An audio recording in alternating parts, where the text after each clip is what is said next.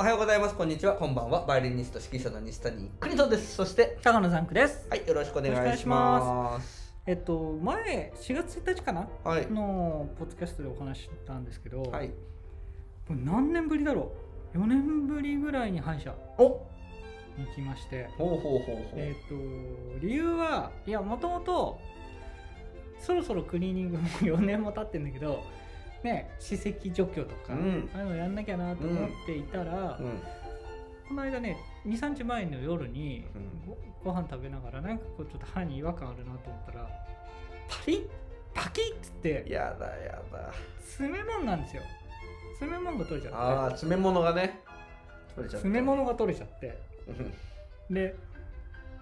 やばいやばい詰め物って、あの、なんか樹脂みたいなやつ、プラスチックみたいなあプラスチック。うんあの当時それはね10年前ぐらいに多分入れたんですけど、そこのねあの今考えたらそこの歯医者さんうまかったなと思うんだけどなんかねえっと温度で熱くしてこう固めるみたいなはいはい。そういう樹脂みたいなやつでやってたんで全然あの安く作ってもらったんでうすん。けど、うん。でそれが取れてしまってう、ん。でまあこれはちょっとあの虫歯になっちゃうっていうかねやっぱり良くないから、うん。ですぐ歯医者さん予約して、うん。えー行ったんですけどで今日今日まあまあこれを撮ってる時ねうん。えー今日行ってきたんですけどね、えーまあ、そこはえーちょっと虫歯になってますと、うん、カウセルっていうところうんうんうんだからまあこのままパチンって入れることはできるんだけど削ってまた型取り直してやった方がいいですよって言われてんじゃあまあそういう、ね、虫歯があるっていうのをずっと残しておくうのんうんもなんだから、じゃあそうしてくださいって言ったんですけど、まあ、あの要は今高いんですよね。あの歯はね。かぶせるものっていうかその詰め物保険効かないですかねで保険聞くと銀歯になるらしいんですよ。やだー、やだーで、まあ、銀歯はもうそねれは僕もまあいい年なんであのもう銀歯でもいいやと思うんだけどでも残念ながら下の歯なんで上の歯は僕銀歯あるんですけど銀歯,、うん、銀歯になってたりするんですけど下の歯はねやっぱりちょっと見えるじゃないですか口開いた時にねうー。んで上の歯はこうなんていうのえっと歯の表面じゃなくてこう開けた開けてあーってやるとこうあー銀だねみたいな見える。なるほど、うんようやくうん見える天井天井が銀みたういんなまあ感じ自なんで、分しか分かんなけそれうばそうそうねそうそううんだけど、まあ、下は確かに目立つ奥歯とかより目立つからだね5万かか5万かる、そう5万結構さいきなり5万払うっていうのはちょっとねうーんなかなかプレイステーシそョうンプレス1台ファイブ買えた まっすぐゲームに換算したけどプレスファイブ買いちゃうなみたいな感じで思っちゃううとーんちょっとと思ったのやって今悩み中なんですけど、うんでもまあ前のねその歯は全然そんな何万とかかかんなくて普通にやって10年ぐらい持ったんですよね歯医者さんによるんじゃないですか、うんセカンドオピニオンでその前の歯医者さんに行けるんだったら行ったらうんそうねだけど、あまあ私もあのー母親があのやっぱりそういうとこあの全然僕の行ってる歯医者じゃなくて地元の歯医者通ってやっぱりそういうのだとすごい十何万とか言われたとか言われてるので、まあ、そそうかのぐらいはもう相場になって僕がね入れた時とまたちょっと違うのかなでもまあ10年生きるとして、 まあ、生きるっていうか10年生きる10年持つとしたら、持つとして、うん、まあ年間5000円、そうですね月々500円ぐらいだあと思うそう考とえるとねなんかサブスクそうですねサブス1ク個入ったよみたいなそう考えるとサブスクって高いですねやっぱりねそうですねいやきさっきなんですけど、はい日本言語指導者協会っていうのがありまして、えで、まあ、僕その会員も10年ぐらいやってるんですけえど、はい去年はコロナだから免除されたんですけど、うん、毎年2万5000円払うんですよおお結構なちょっと待てよ毎年本当2万に5000円で僕何にも恩恵は受けてないんですよ月々2000ちょい、うんあそう考えるのかで一応その日本弦楽弦楽指導者協会会員って言ってプロフィールに書けるからうん最初持ってたんですけど、どうしようかなと思ってでもやっぱりあった方が生徒的には嬉しいんだろうなと思いながらもう今も払い続けてるんですけど、よく考えると1年2万5千円ってことはね10年で25万、うんまあ、あと3 4 0年切るからうん、そうするとねえ MacBook 買えちゃいますね本当ですよ何台も買いますよ80万ですよ80万だからそう考えたらそこまでの価値あるかなって別に三冠何かしてるわけじゃないしまあすりゃいいんだけどうん僕もそんなに暇じゃないんで パーティーとか行ったらいいじゃないですかパーティーそうパーリーパーティーとかいろいろ講習会とかいろいろあるんですよね先生たちのねそこで交流してあそうかそうですよ婚活今気づいた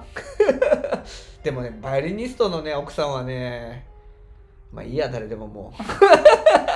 バイオリニスト同士だ とねなかなかうまくいかないかうももうあうの5秒で分かりますよもんう5秒で分かりますっていうところに突っ込めないさビオラとかの方がいいあビオラを仲良くできそうですねうんチェロがいいかな弦楽器協ハ会ープ弦楽器協会そう弦楽器あじゃあ指導者協会いいじゃないですかじゃあ全然違う楽器でいいじゃないですそうですねかねチェロでもなんかチェロいいっすよねチェロ弾くう女性んチェロは魅力的ですね、まあバイオリンまあバイオリンでもいいんですけどね、うん第二バイオリンとか 贅沢だ なとにかくうんそれでねあのさあじゃあ僕の歯がどうなったかはねあはまあ多分あの2週間ぐらいで終わっちゃうらしいんであそうなんで2すね回で取れ2回で済んじゃうらしいんでいいですあれですよしょっちゅう行った方がいいですよ僕そうそうします今後今度そうしますえっと長くても半年に1回はクリーニング言行わっれてまましたすし、言われましたで検査してくれますからねそのクリーニングの時にね、で幸いねそこ以外は特に虫歯なかったらしいんでおまそあうですだねからもうちょっとうんうんここのこの僕様にねうんこの僕様に5万ぐらいかけてあげてもいいのかな、そうそうですいや思います芸よ能人は歯が命あでも古い古い東くんじゃないですかそうそうそうそう東幹久じゃないですかそれ知ってる人いますよ東聞君いてティーネイジャー聞いているやだからティーネイジャーいないってティーネイジャー全然な何言ってんの何東くんって誰みたいな感じですよいやもうあのねいや高岡早紀とね東幹久ですよく覚えてますねすごいですねいや大丈夫ですあザンクさんの世代が一番多いんで聞いていらっしゃる、ああそうなんだ聞いてる聞いてる同世代だよはいはいということでじゃああ一個じゃあちょっと最後に行く前にはいはい僕ね虫歯ないんですよおおあのね奇跡の20人に1人って言われてーてええ20人に1人は虫歯ができない人がいるんですってへで僕それなんですよだから宇宙にも行けるんですだけど最近歯周病っていう方がいい え虫歯と歯周病違うんでそうか違うんだね、虫歯って痛くないらしいですよねそんなうんに痛いですよあ痛いですかあの神経までいっちゃうとあなるほどだから早めに発見しなきゃいけないですそうそうそねうだから分かんないわけですようねん最初よ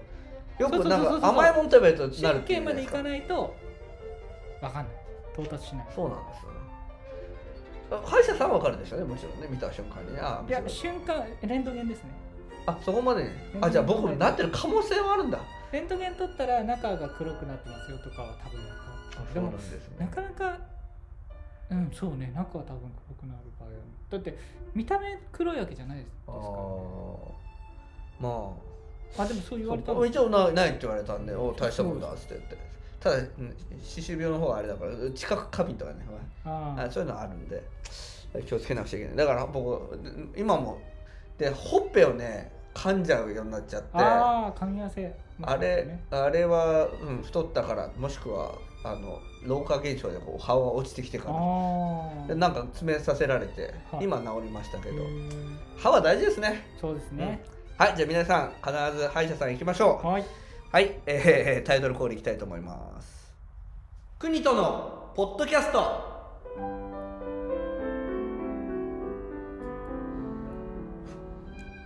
国とのポッドキャストこのポッドキャストはバイオリニスト指揮者の西谷邦人さんが音楽趣味その他興味のあることについて語る配信番組ですこの番組は Apple Podcast、YouTube、Anchor、Spotify などで配信されているポッドキャストですのでチャンネル登録、購読をお願いいたしますまた Twitter アカウント、Gmail アドレスも開設中ですはい、今日はね、はいティーンエイジャーの皆さん、ナウい情報を流しちゃいますよ。昭,、まあ、昭和とは平成っぽいなナウいって平成なの。昭和かな やっぱり昭和じゃないですか、昭、和後期。はい、えー、漫画、ね、はいアニメ。うんはいね、僕らが小学生の頃は、はいゲーム漫画アニメはもう、なんていうのあの粗悪の原原因というあかあそうですねそうですね親からはあの怒られましたね、これは今はもう逆ですからねほう崇拝されてますしおおいやあのアニメートなんていうね場所が行けばもうすごいですようん行ってみるとびっくりするような感じのはい若者がいっぱいいますけあどそうですね僕ん行きつけなんでよくわかってます、は いそうでまあ漫画がねアニメが、まあ、空前の大ブームっていうまでもないねもう今もうもう何何十何年ぐらいブームだと思いますけど はい私のあの生徒たちもはいもうえー大好きで大好きで、うんうんうんうんえー漫画か二次元か、えージャニーズかみたいなそんな感あじーねえ全然モーツァルトベートーベンに興味持ってくれない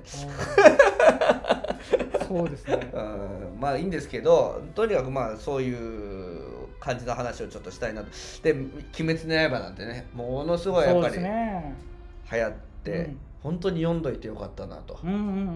ん読んどくことですごい仲良くなりましたからねうん何人もあ生徒中学生までーうんいやあのだからやっぱりねうん教室でも流行ってるんでちょっと漫画読んでみようかなと思っていろいろご紹介したいと思いますはいはい、じゃあ CM いきます。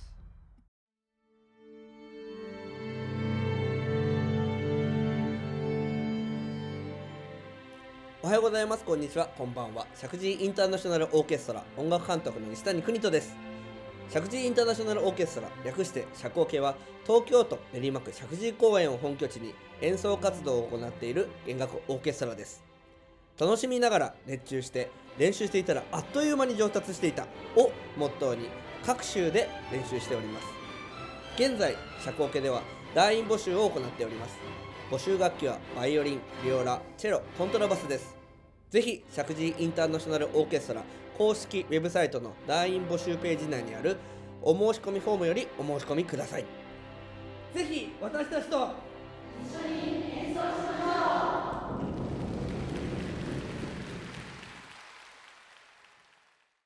はい、ということで CM 開けましたけど、私じゃあズバリ、もういきなりですけど、はい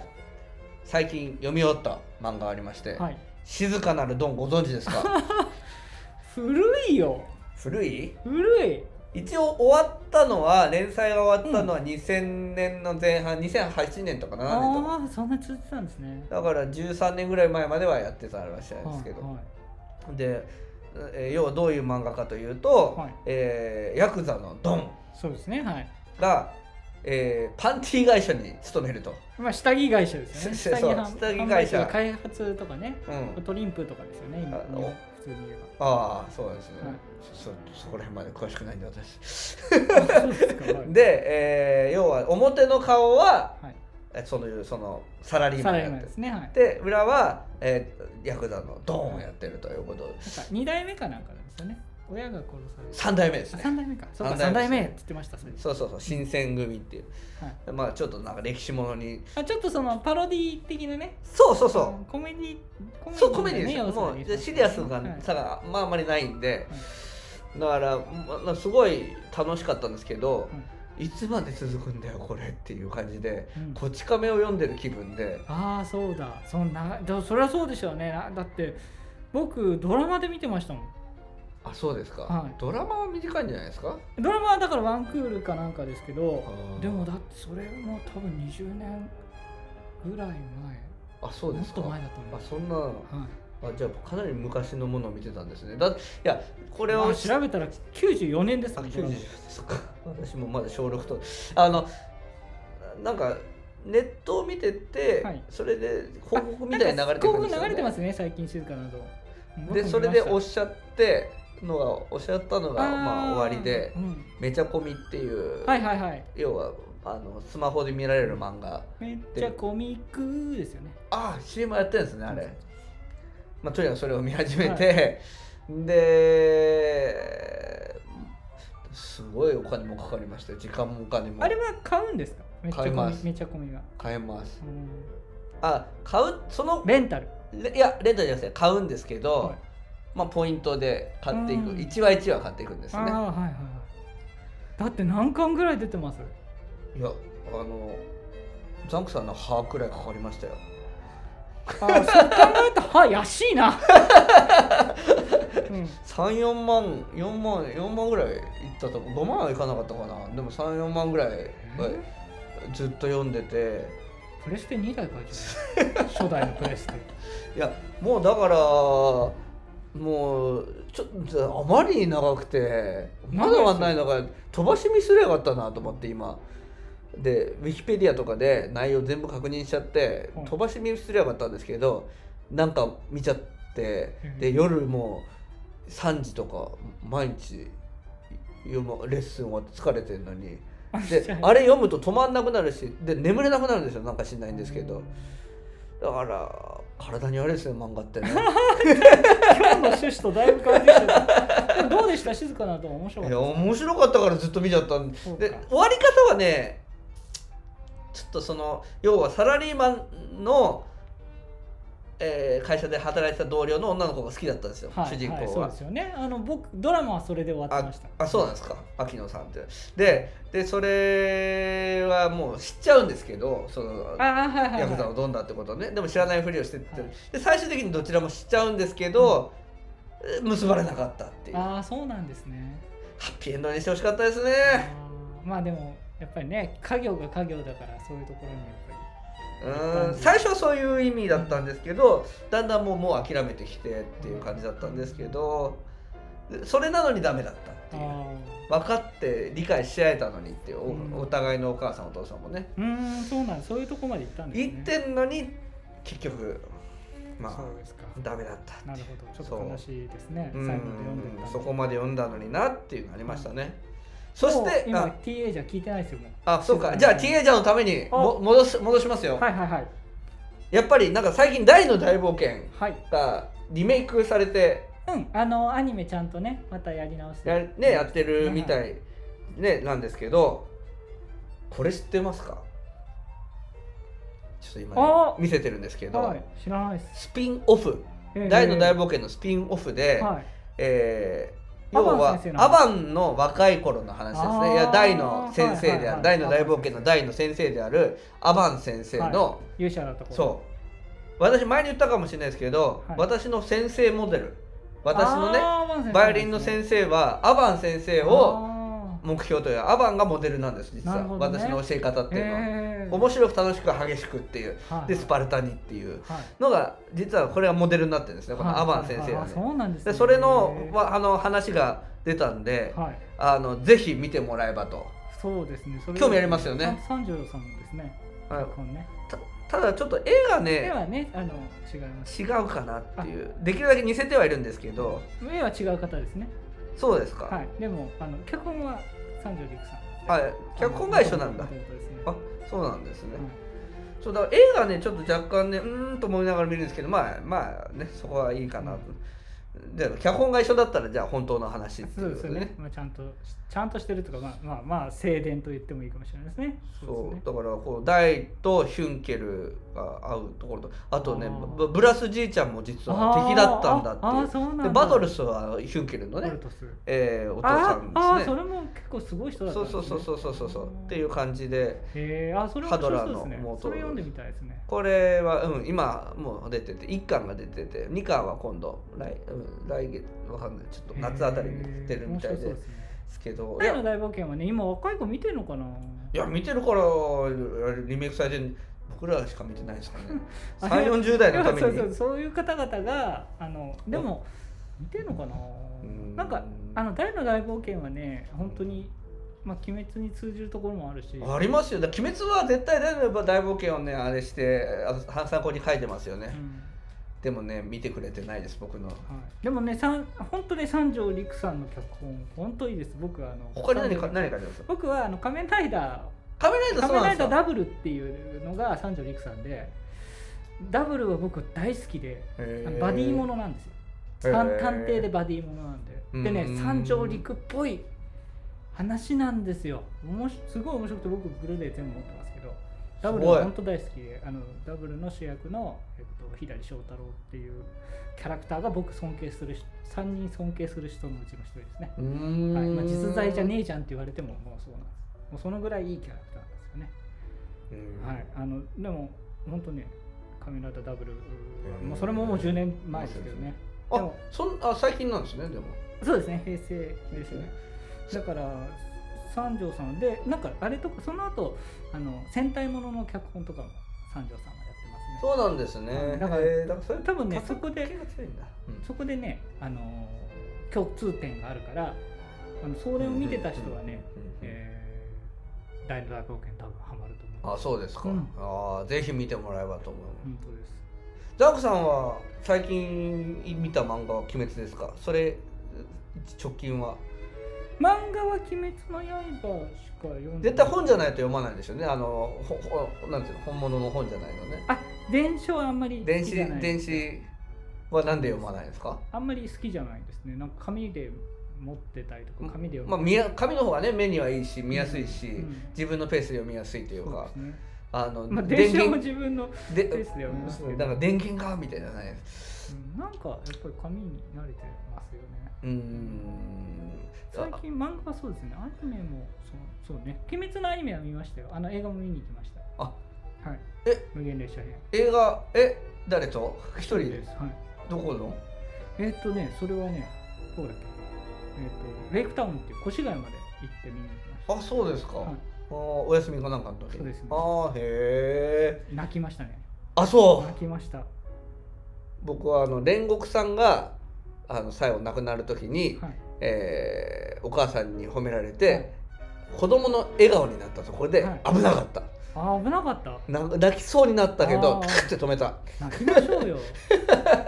あれは泣いていいですよ僕はあのあそうですかそこから泣きっぱでしたあのえーっとね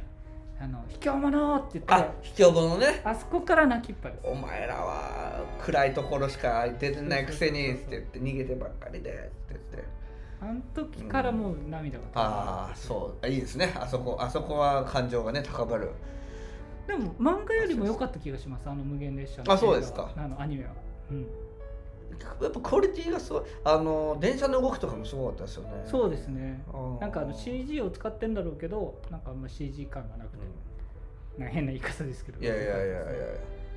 天元編はなんか来年のうん初期あたりに出るとか出ないとか、一番好きな話です僕あそうですかうんあそこが一番好きボロボロになる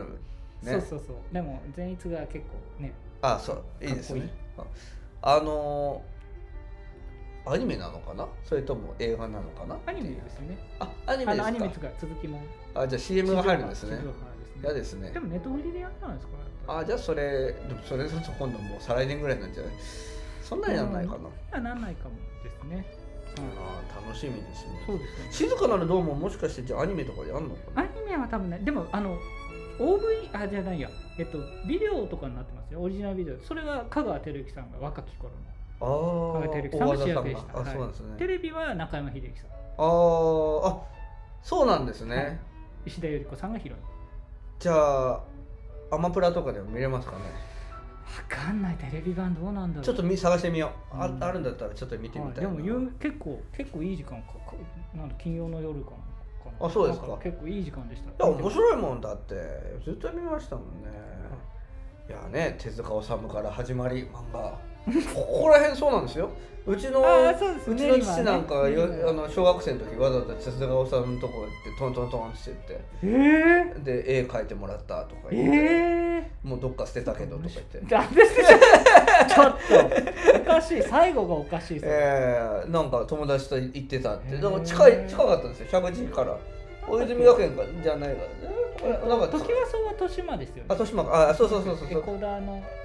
のあたりまだあのそんなに売れてない頃だったらしいんですけど、へあの行ったらやうん優しかったよなんつって言って、へねえーまあねで今はもう手塚治虫から宮崎駿行って宮崎駿からーうん「鬼滅の刃」ってちょっと飛びましたねあそうなんですね鳥山明じゃないあそうですねとりあえずドラゴンボールもねきっとドラゴンボールも今ね「あのドラゴンボール超」ってスーパーっていうのがはい出ててまだ続いてますからねリメイクリメイクじゃないちゃんと続き話の続き続きえがだー、すげえなからすごい面白いですよへえまた続き始めてだから僕僕ここまで来たら「スラムダンク読み返ってほしいですねあの続きをお願いしたいどこら辺で終わってるんですかんえっと山王工業編つって言ってええ漫画ですよ漫画ですどこまで行ってんですかっていうのもう分かんないじゃないですかどこまで知ってんですか「スラムダンクはえっと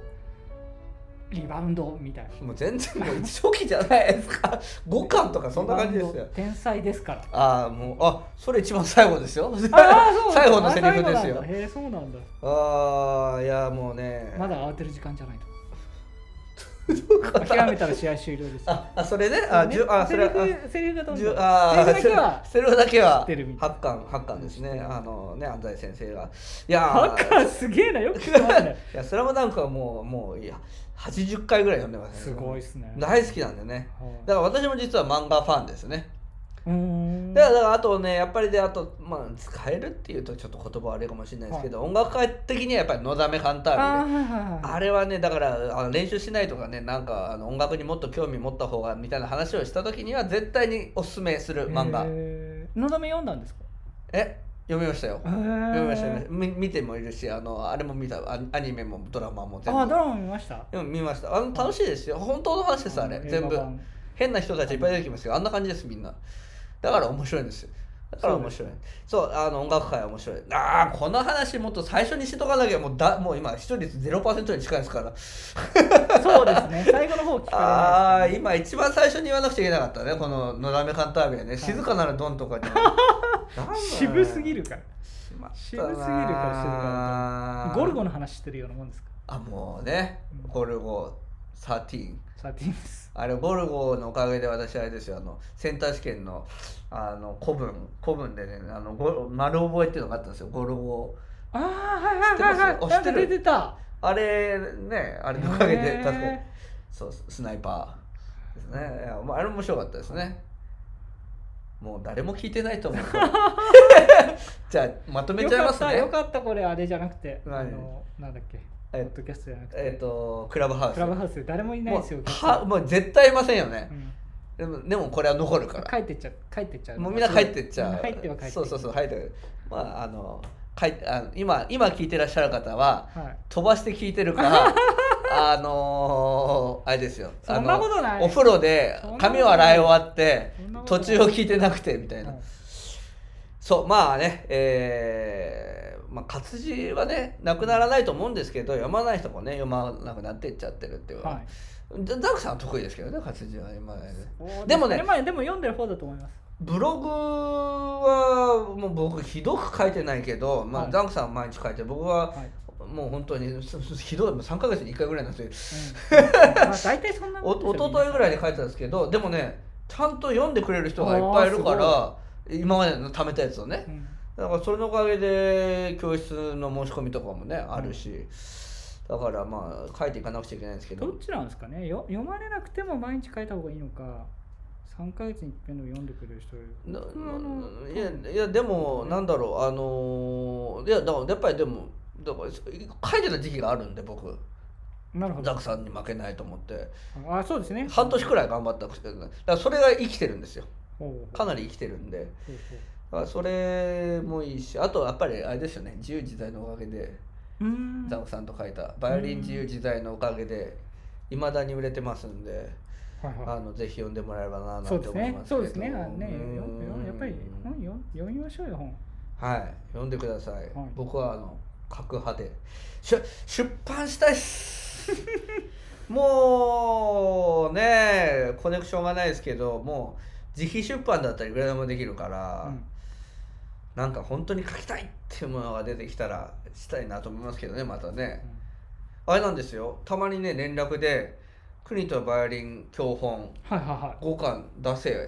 へーこの野郎」みたいなメールが来るんですよ。い。へ私やってんのにみたいななんで4巻で終わりなんだみたいなうもんともとね5巻はや出す予定ではあったんですけえ。ど、は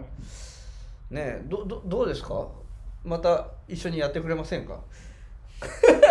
あの辛い。い思い出まあを辛くはない。まあうん大変だった辛ですよねくはないですよね。別に。あのぼか書き起こし僕の喋ったこそとうをですね全部書き口起述こ口述筆記ですね。あれすごいっすよドねラッカーと一緒ですよ。ドラッカーはその方式です。あそうなんですか、はい。ピータードラッカー。はへい。え早かったですよしかもザンクさん仕事がまあ1日で大体それだけで生きてます。一生ぐらいやるいやそそれだけが取り柄ですかそんなことないですけどあれあれすごいですよあれだって一生分をバー喋って1週間1個ぐらいやってましたよね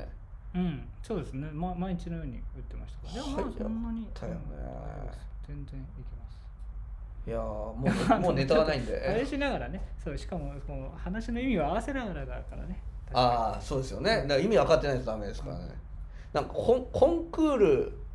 やっぱやってるからいっぱいはいコンクール審査員が教える100の秘宝とかいいですね売れるかな売れる100はちょっと長いから、うんうん、なんか僕ねバイオリン十字台っていう名前もね92でいいんじゃないですかあ国だからそうそうそうあいいですねあんまり長いとかはちああはい8個減っただけだけどあいいね国のコンクールって意味不明だ いやいいっすねなんかねバイオリン自由自在っていう名前もね最初どうかなと思ったんだけどあどうまかあな馴染みましたね、うんよはかったでいす本当にはいじゃあ誰も聞いてないと思うんですけ どちゃんと挨拶したいと思います、えーここまで聞いていただきありがとうございました、えーお相手は私西谷邦人と高野ザンクでしたはいありがとうございました